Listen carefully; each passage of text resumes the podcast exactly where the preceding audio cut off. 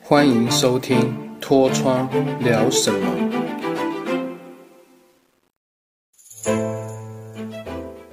Hello，大家好，我是你的好朋友脱窗。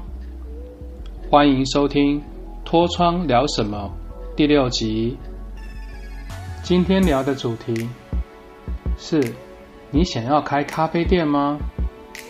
每一个人心中都会想要喝一杯好的咖啡，不管是美式咖啡、拿铁咖啡，都是一种体验生活的一个品味。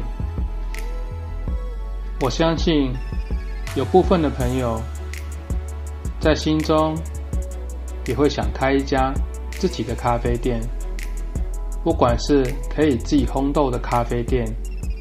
还是非常有品味的文青咖啡店，这都是很好的梦想。让我来说说我自己想开咖啡店的经历。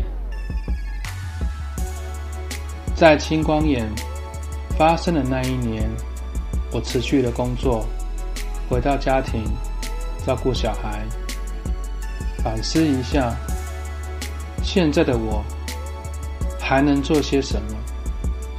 后来思考了一下，本身也是个咖啡爱好者，不过那个自己不太会咖啡，也不太懂咖啡，所以在朋友的辗转介绍之下，认识一个国内非常厉害的咖啡评鉴老师，跟他学习咖啡的经验、跟咖啡知识、跟咖啡的技巧。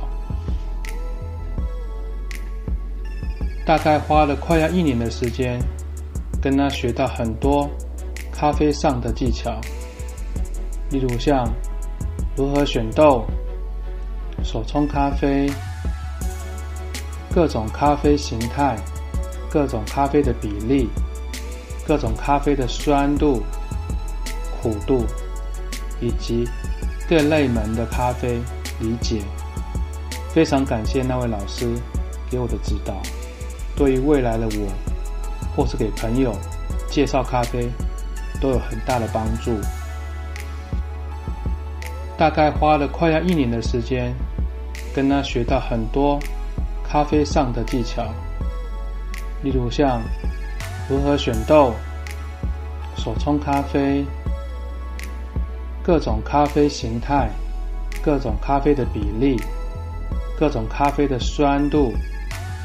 苦度以及各类门的咖啡理解，非常感谢那位老师给我的指导。对于未来的我，或是给朋友介绍咖啡，都有很大的帮助。基本的咖啡知识学好之后，咖啡师的执照也考上。在之后的生活，我就找我的伙伴大侠，他可以开车。带着我跑遍台湾的各大厉害的单品咖啡店、连锁咖啡店，甚至所谓的文青咖啡店，看看他们的摆设、装潢、咖啡师的厉害，跟咖啡豆的风味、咖啡机的机台选用，各种细节，值得我们大家去细细观察。随着时间的流逝。跑着跑着，我们也慢慢跑了超过五六十家的店，开始有体会到一些差异性好与坏。但是我个人真的觉得，不管是谁能够开一间好的咖啡店，都是非常的不容易，也值得为他们鼓励。在一个单打独斗的社会里面，能够开一个咖啡店撑住。是非常具有梦想挑战的人。慢慢观察出有一些店喜欢玩拉花，跟着跑店也认识了非常多在国内外参加，不管是国内或国外拉花比赛冠军的咖啡师高手。也很感谢那是他们给我很多拉花方面的技巧跟经验分享。对未来开店也有很大的帮助。最后，我来分享一下，在台湾是否真能够开咖啡店存活这件事情。这是我个人主观的想法，不代表全部人的看法，大家不妨听看看。第一，我个人觉得，如果可以自己烘豆的话，在咖啡豆成本控制上有很大的帮助。否则，仰赖外来的厂商提供豆子，成本不但无法压低，有时候随着国际豆价的调整，你也无法控制。也必须要强迫进豆，这部分对于商家的成本控制有很大的压力。第二，很多人会觉得店面的位置很重要，我觉得是占一半一半，它是很重要没错，但我真的觉得，如果东西好的话，其实可以一传十，十传百，百传千的。让大家过去喝，因为毕竟开咖啡店不像开小吃店，需要大量的翻桌率跟人潮。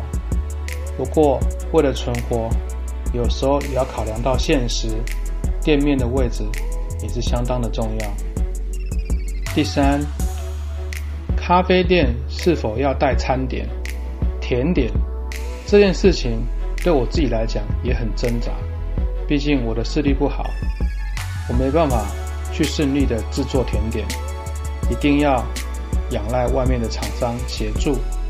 餐点的话也会有困难，不过在台湾要经营咖啡店，慢慢都会转向复合式咖啡店，才能够长久的经营存活下去。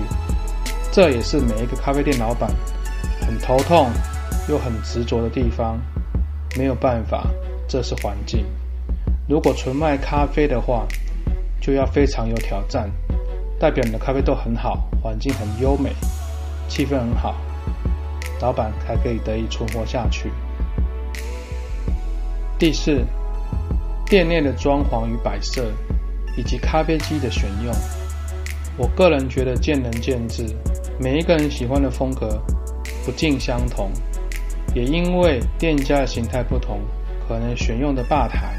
高或低，咖啡机的好坏，应该不能说好坏，等级的高低，包含环境、地面、餐桌椅、窗户、灯光、氛围，都是由老板决定的。但是我觉得最重要的是，一定要评估审慎之后，在所有的成本控制之下，可以开再开，而不要过度的借贷，让自己有负债上的危险。开店毕竟是梦想，但现实也要看清楚。OK，今天这一集只是先简单介绍一下我自己当初学咖啡、想开咖啡店的一些历程，与大家分享。未来还有许多我跑店的一些经历啊，认识的一些厉害的选手，我会在另外再开几集跟大家分享。OK，那今天就到这边喽。我们下次见，拜拜。